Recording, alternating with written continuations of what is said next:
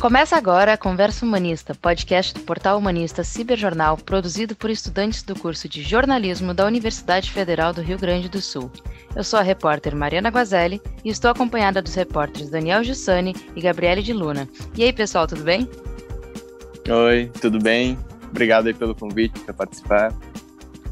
Tudo bom, gente? Também agradeço o convite. O episódio de hoje vai se tratar sobre a cobertura da crise hídrica no Brasil. E para falar sobre isso, a gente está contando com a presença da Marta Esfredo, jornalista e colunista de economia da Zero Hora. Tudo certo, Marta? Tudo certo, obrigada pelo convite. É isso aí, gente. Mais um dia agitado nessa semana, mas fica aí que nós temos muita coisa para conversar. Marta, para começar, Uh, o podcast aqui é para falar sobre a cobertura jornalística do assunto, mas eu acho importante a gente contextualizar um pouco o nosso ouvinte para ele entender o que está acontecendo nesse momento no país em relação à crise hídrica e, consequentemente, energética. Você pode traçar para a gente um panorama atual do que está acontecendo? Vou tentar ser breve, embora seja difícil, Mariana. Ah, ah, todos, tudo isso que está acontecendo nesse momento, os, os, economistas e os especialistas gostam de usar uma expressão que, quando acontece esse tipo de problema, nunca é resultado de um fator só, é como um acidente de avião. Quando os acidentes de avião são diagnosticados, eles nunca têm uma causa única, eles são o conjunto de, de causas que chegam a um determinado uh, problema, nesse caso a crise hídrica. A gente vinha acompanhando a situação, a gente vinha acompanhando que os reservatórios estavam reduzindo um pouco a sua capacidade, mas foi em maio, se não me engano, que saiu um alerta de que a situação nos reservatórios da região, especialmente da bacia do Paraná, eram os piores dos últimos 91 anos. E foi isso que começou a acender, e, e, assim, eles só são os piores nos últimos 91 anos, porque só faz 91 anos que isso é medido, ou seja, não podem ter sido os piores da história, a gente não sabe, não sabe porque antes disso não tinha a, a medição. O que, que acontece? Uh, falta de chuva, falta de projetos, fizeram com que os reservatórios das hidrelétricas diminuíssem a quantidade de água e o Brasil é muito dependente ainda da geração em hidrelétricas. É, com essa redução nos reservatórios, foi preciso, para não deixar eles esvaziarem ainda mais, reduzir a geração nesses, nessas instalações e apelar para a geração térmica. Qual é a grande diferença? Quando a gente tem uma hidrelétrica, o combustível, entre aspas, é a chuva, que é grátis. Quando a gente tem uma termoelétrica, o combustível é gás, carvão, óleo, que tem que pagar. Então, o custo das térmicas é mais alto, uh, em, por definição, por causa disso. E depois tem uma série de outros problemas que não vale a pena a gente detalhar aqui, mas só, como você disse, para contextualizar as pessoas. O que, que começou a surgir a partir daí? Uma série de elevações nas tarifas de energia. A gente acompanhou a escalada de bandeira amarela para a bandeira vermelha, para a bandeira vermelha 2, para essa última bandeira que foi inventada, que uns chamaram de roxa, outros chamaram de preta, e o governo chamou de escassez hídrica para, enfim, caracterizar bem a situação. Ah, espero ter dado um contextinho. Marta, como que tu tem enxergado a cobertura jornalística sobre esse assunto? Tu acha que tem cobrido todos os pontos de atenção que são necessários? Sinceramente, não. Mas também, sinceramente, não sei se é humanamente possível. Pelo mesmo motivo que eu mencionei antes, que esse tipo de problema, quando acontece, ele não é resultado de um fator só, ele é resultado de uma soma de fatores, a gente às vezes não consegue dar conta de todos eles a gente se foca muito no, no, como imprensa, né? Eu quero dizer, a gente se, se foca muito nas consequências mais imediatas, mais objetivas, como, por exemplo, o aumento das tarifas, o aumento da tarifa na inflação, uh, a situação do reservatório hoje, como é que está. E a gente, às vezes, tem uma certa dificuldade de ver esse todo, né? De enxergar, por exemplo, que um dos fatores dessa crise hídrica é o problema das mudanças climáticas. Outro dia mesmo eu estava vendo um, um, levantamento super interessante de quanto a imprensa americana associou o furacão Aida, esse último que passou uh, pelos Estados Unidos, uh, não era previsto causou estragos gigantescos, enfim, o quanto a imprensa americana associou esse fenômeno com as mudanças climáticas, e o índice era baixíssimo. Uma das coisas que eu acho que a gente não conseguiu fazer adequadamente ainda é exatamente associar essa falta de chuva, essa crise hídrica, a mudanças climáticas aqui, especialmente relacionadas às uh, da preservação da Amazônia.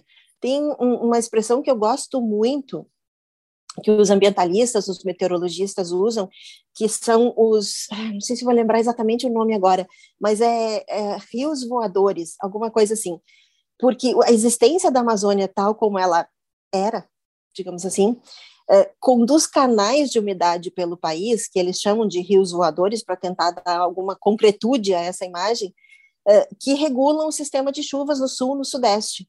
É, e o que está acontecendo na Amazônia agora, hum, já faz um tempo, para dizer a verdade, senão não teria tanta mudança nesse momento, é, tá pro, também é, é, é enfim, o que aconteceu com a Amazônia também é um dos fatores que leva a essa crise hídrica, que leva à crise energética. E eu acho que isso ainda a gente não conseguiu dar conta suficientemente uh, de abordar na cobertura jornalística. Aqui e ali a gente menciona alguns jornalistas mais, outros menos, alguns veículos mais, outros menos, mas eu acho que é uma das coisas que está faltando.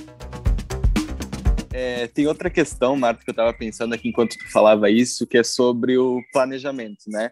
Quando a gente hum. fala em crise hídrica, não é algo que uma crise que começou no início do ano e que por causa disso a gente tá, vai, pode, pode ficar sem luz daqui a alguns meses. É algo que vem. É, esse, esse problema é, é algo que pode ser medido um pouco antes, né, previamente, e governo e quem tem a responsabilidade de cuidar disso pode planejar a longo prazo para evitar Exatamente. isso. A gente não é a primeira vez, né, que acontece isso há 20 é. anos atrás.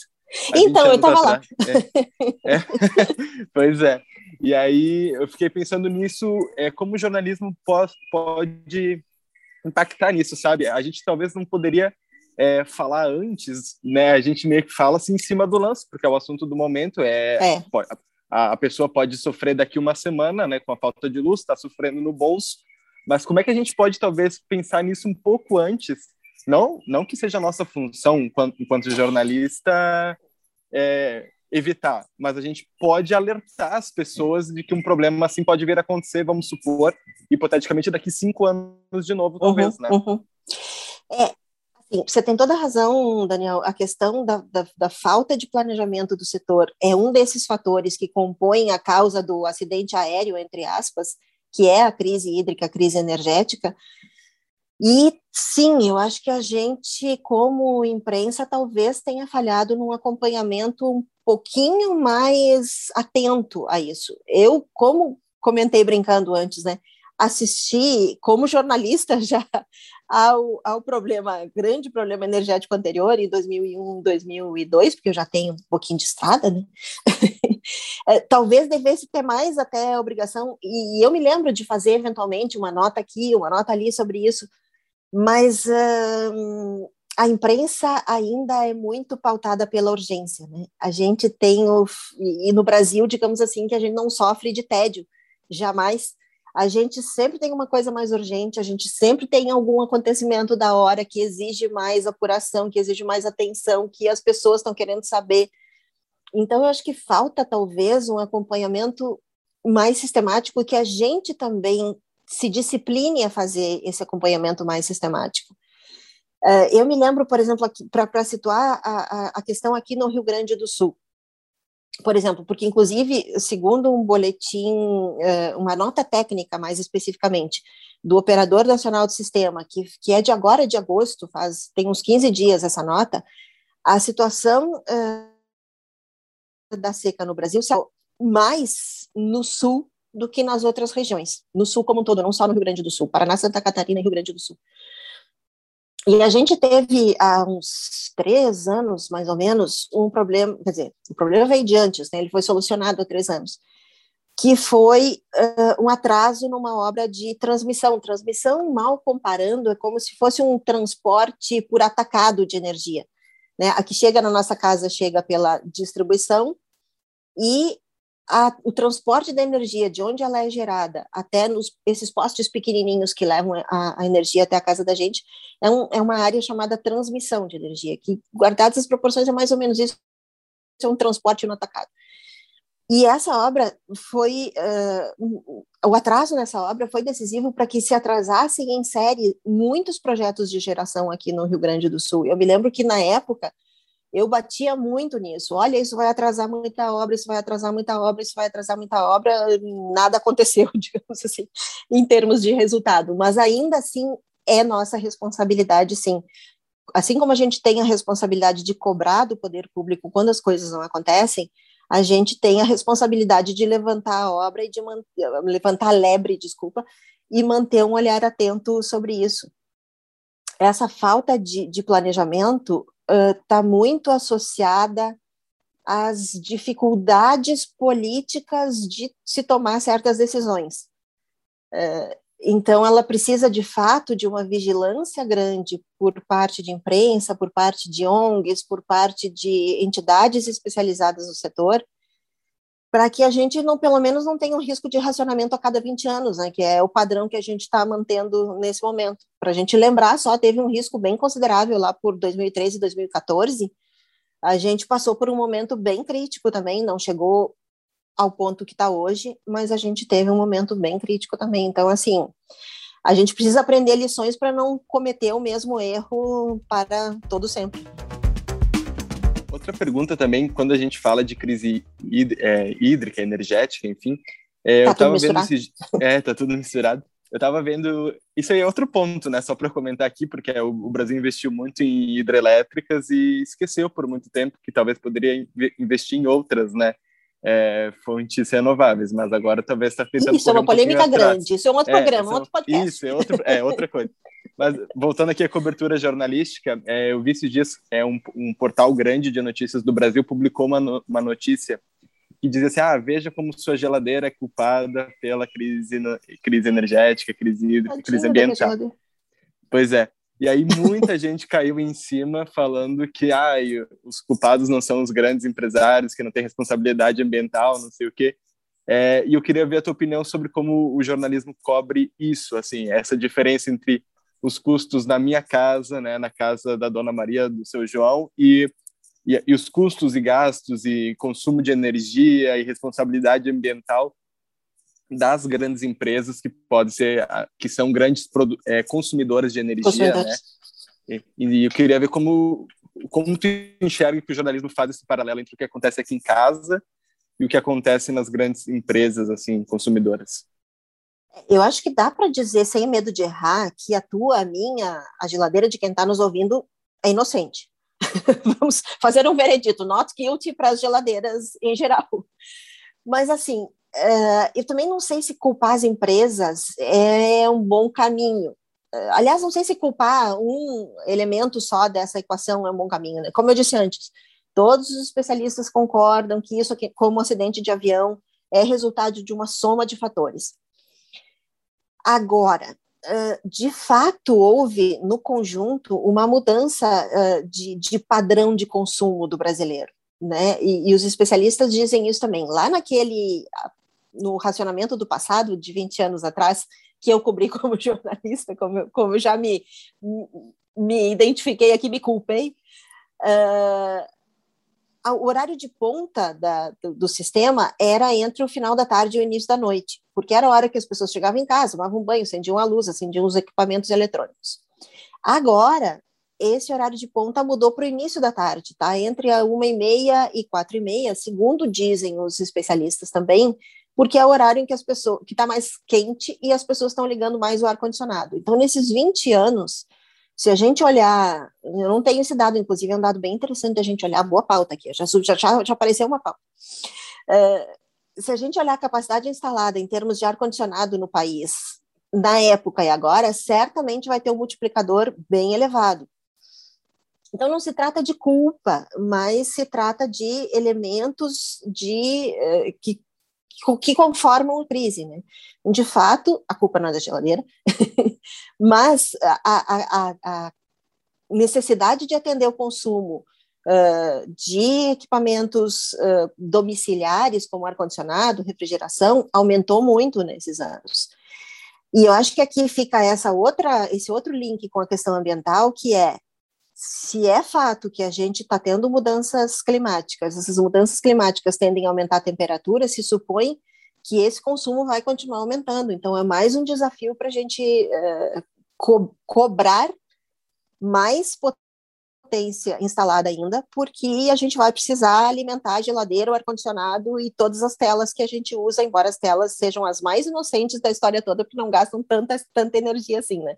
O grande vilão da eletricidade é tudo que produz mudança de temperatura, né? Para o frio, para calor. Uh, então, não sei também se a gente, como eu disse, né? Acho que não se trata de apontar culpados, mas de fazer cada um assumir a sua responsabilidade. Prefiro ver dessa maneira. Uh, e Marta, em 2019, o governo federal ele extinguiu o, o horário de verão no Brasil, né? Ah, pois é. Uh, uma, uma medida que muitos países adotaram para economizar energia elétrica até, e ultimamente muitos empresários têm, têm pedido pela volta dessa medida. Só que recentemente o ministro de Minas e Energias ele, ele descartou a ideia por hora, alegando que isso não influenciaria tanto na economia de energia, né? Mas aí vem questionamento: seria o horário de verão algo tão secundário nesse cenário de crise ou a volta dele pode fazer alguma diferença? Eu já até escrevi um, uma nota sobre isso, porque, assim, eu sempre fui uma uh, defensora do horário de verão. Quando o governo anunciou o fim desse horário, eu escrevi um texto dizendo que, embora os especialistas apontassem, e isso é um fato, uh, que o horário de verão, que a energia gerada pela adoção do. Uh, não, desculpa, a economia de energia gerada pelo, pelo horário de verão tivesse diminuído muito com os anos num país como o Brasil, era arriscado simplesmente limar o horário de verão, porque a gente tem duas características aqui. Uma delas é o fato de a atividade econômica ter muito sobe e desce, né? tem crise para tudo. Agora retoma, retoma todo mundo. É, então a gente tem muito altos e, altos e baixos na atividade econômica e isso é um, um elemento que desaconselhava o final do horário de verão. Agora, este mesmo ministro de Minas e Energia sugeriu, naquele famoso pronunciamento na, nacional na TV, que a gente parasse de usar ferro de passar roupa. Ferro de passar roupa, como eu disse antes, é um dos vilões do consumo de energia porque produz calor. Mas se a gente chegou ao ponto de pedir para as pessoas não usarem ferro de passar roupa, andar todo mundo amassado por aí, acho que faz sentido voltar ao horário de verão. O que, que os uh, especialistas dizem? Que o, a economia de energia com horário de verão, com essas características, mudança de horário de, de ponta e tudo, daria uma economia de 1% do total. Mas se a gente está precisando desligar ferro de passar roupa, então a gente precisa desse 1% também, sem contar que muitos empresários uh, defendem a volta do horário de verão por outros motivos, porque eles acham que isso estica o dia das pessoas e as pessoas tenderiam a voltar mais para bar, para restaurante, nesse momento que bar restaurante sofreu muito com pandemia, enfim, todo mundo conhece o quadro. Né?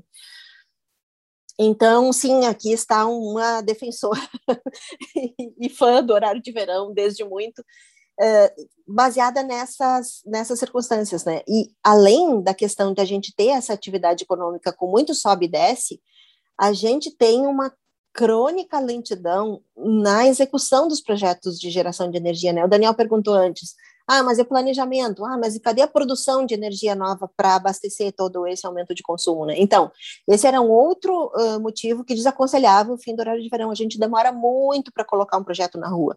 Né? Tem que passar por licenciamento, o que é bom, tem que passar por por leilão, tem de passar por uma série de passos que a construção de uma usina acaba demorando 5, 6, 7, 8, 10 anos. Então, sim, acho que passou da hora do horário de verão voltar. O presidente Jair Bolsonaro, em um momento, deu uma declaração dizendo que se todo mundo quisesse, ele admitiria, mas desde então tem se mantido, ó, zip, calado sobre o assunto, e todo mundo pedindo a volta do horário de verão. Quem sabe agora, né? Marta, para encerrar então a nossa conversa, com todos esses reajustes nas contas de luz em consequência da crise hídrica e ainda mais a situação em que o Rio Grande do Sul se encontra no meio disso tudo, que perspectivas tu acha que nós podemos ter para os próximos anos? Ai, então, isso é o que eu pergunto todos os dias para todas as pessoas e ninguém me dá uma resposta convincente. Assim, é, a gente não sabe. A resposta honesta é: a gente não sabe. Uh, o, o, ministro de Minas e Energia, que, que, a gente acabou de mencionar, o, o almirante Bento Albuquerque, uh, foi pressionado na semana passada durante uma entrevista na, na, Globo News, porque ele costuma dizer que não, que não existe risco de racionamento e tal. E um dos entrevistadores perguntou para ele, não, só um pouquinho, o senhor pode garantir que não vai haver racionamento? E ele disse, bem, veja bem, o futuro a Deus pertence, a gente não sabe, não conhece o futuro. Então, uma das coisas mais difíceis, e isso é muito ruim, Uh, porque acaba com qualquer previsibilidade, né? Imagina uma, uma empresa que está investindo, quer ampliar a capacidade, ela não sabe se no ano que vem vai ter energia disponível, se essa energia vai ser firme, se vai ter racionamento, se não vai ter racionamento, mas vai ter o que os técnicos estão chamando de apaguinhos, que são desligamentos de duas, três horas do, do sistema por, por sobrecarga momentânea e localizada. Uh, então, é lamentável, mas a resposta é a gente não sabe. A única coisa que a gente sabe, isso a gente tem certeza de que nos próximos dois, três anos a conta de luz vai ficar muito, muito cara. Tu falava, né, que vai aumentar, que o consumo vai aumentar, provavelmente a conta de luz vai aumentar e isso pode ter um impacto, né, no é, na produção, enfim, é, e, até a, a Gabi fez a última pergunta, mas vou fazer só um complemento aqui para ver a tua opinião também, enquanto jornalista, que é justamente isso em relação ao, ao desenvolvimento econômico nos próximos anos, né? Porque uma crise hídrica forte pode diminuir a força da retomada econômica que alguns é, economistas uhum. projetavam. E eu queria ver, então. Com... Opa, cortou de novo? É, agora, é, agora travou aqui para mim. Ah, tá. Antes para mim tava tudo normal, agora deu uma travadinha no tempo com aquele. Mas você conseguiu ouvir o que eu estava ali, do que eu estava falando? Sim, te ouvi, te ouvi. É, Podemos seguir? Então acho, então acho que sim, acho que tu pode responder assim no sentido da tua perspectiva quanto jornalista do que vem aí na área econômica para a gente fechar isso. Então. Tá, vamos lá.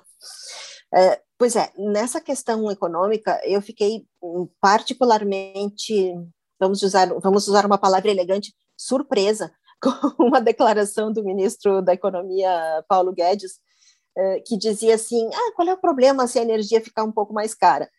E aí eu comecei a duvidar de que o ministro da Economia siga a lógica econômica, porque se a economia fica um pouco mais cara, como disse o ministro, e ela não está um pouco mais cara, né? ela está muito mais cara, a gente está uh, eh, acumulando aumentos nesse ano de uns 15% chutadinho, assim, meio conta de padeiro, mas pelo menos uns 15% resultado do aumento uh, normal na conta de luz e mais o aumento nas, nas bandeiras, os sucessivos aumentos das bandeiras, tem um aumento que ronda os 15% na, na, na conta de luz nesse ano. E o que, que acontece? Isso aumenta a conta de luz para mim, para você, para a empresa. Então, aumenta o custo da empresa, nas famílias mais pobres, isso significa que para pagar a luz, as famílias mais pobres tendem a abrir mão de consumo, o que reduz o consumo, então aumenta custo, reduz consumo, é tudo de ruim para a economia. Isso significa que a inflação sobe, e aí a inflação subindo, lá o Banco Central tem que apertar mais o juro, e o juro mais uh, alto significa contração da economia, também crédito mais caro, menos consumo. Ou seja, eh, são perspectivas bastante negativas do ponto de vista econômico e todas elas em cascata, em cachoeirinha, né? Aumenta custo, aumenta inflação, aumenta juro e a gente sofre as consequências lá no, no ponto final.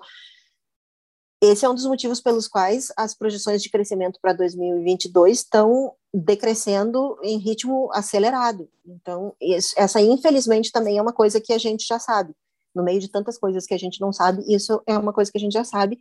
O crescimento em 2022 vai ser muito menor, mas muito menor mesmo, do que foi nesse ano. É realmente uma situação bem complicada, né, que a gente está passando. Sorry, é, não tem muita boa notícia, não. O, mais, o máximo que a gente pode fazer é olhar essas boas notícias com um pouquinho de uh, bom humor, não sei, leveza, tentando, mas é que não, não tem boa notícia na área de energia, não, gente. E no meio disso tudo, uma eleição. Bah, ano que vem vai ser um ano. É, ano é. que vem vai ser um ano de fogo. 2020 é, porque promete. os especialistas dizem isso, né? A gente não se livra dessa crise de energia neste ano, ela vai perdurar ao longo de 2022. Eu só espero que, enfim, dê para continuar trabalhando, vendo alguma coisa em algum lugar, que a gente não tenha que se mudar para o mato e caçar animais e frutos. É, realmente, vamos esperar que 2022 seja um pouco mais leve do que a gente está projetando. É. Mas, enfim, Marta, colunista da Zero Hora, muito obrigada por estar aqui com a gente mais uma vez. É uma grande honra te ter aqui. De novo, agradeço muito o convite para mim. Também é uma honra, especialmente porque a Fabico é a minha alma mater, como o pessoal diz por aí. E eu tenho sempre uma dívida de gratidão a, em relação à Fabico. Então é isso, galera. Chegamos ao fim de mais um episódio do Converso Humanista. Eu sou a Mariana Guazelli e eu estive na companhia dos repórteres Daniel Giussani e Gabriele de Luna. O Converso Humanista vai ao ar quinzenalmente e está disponível nas plataformas digitais SoundCloud e Spotify. O Humanista também está no Instagram, Facebook e Twitter com o Portal Humanista. Agradeço de novo a participação dos repórteres e da convidada e até o próximo episódio.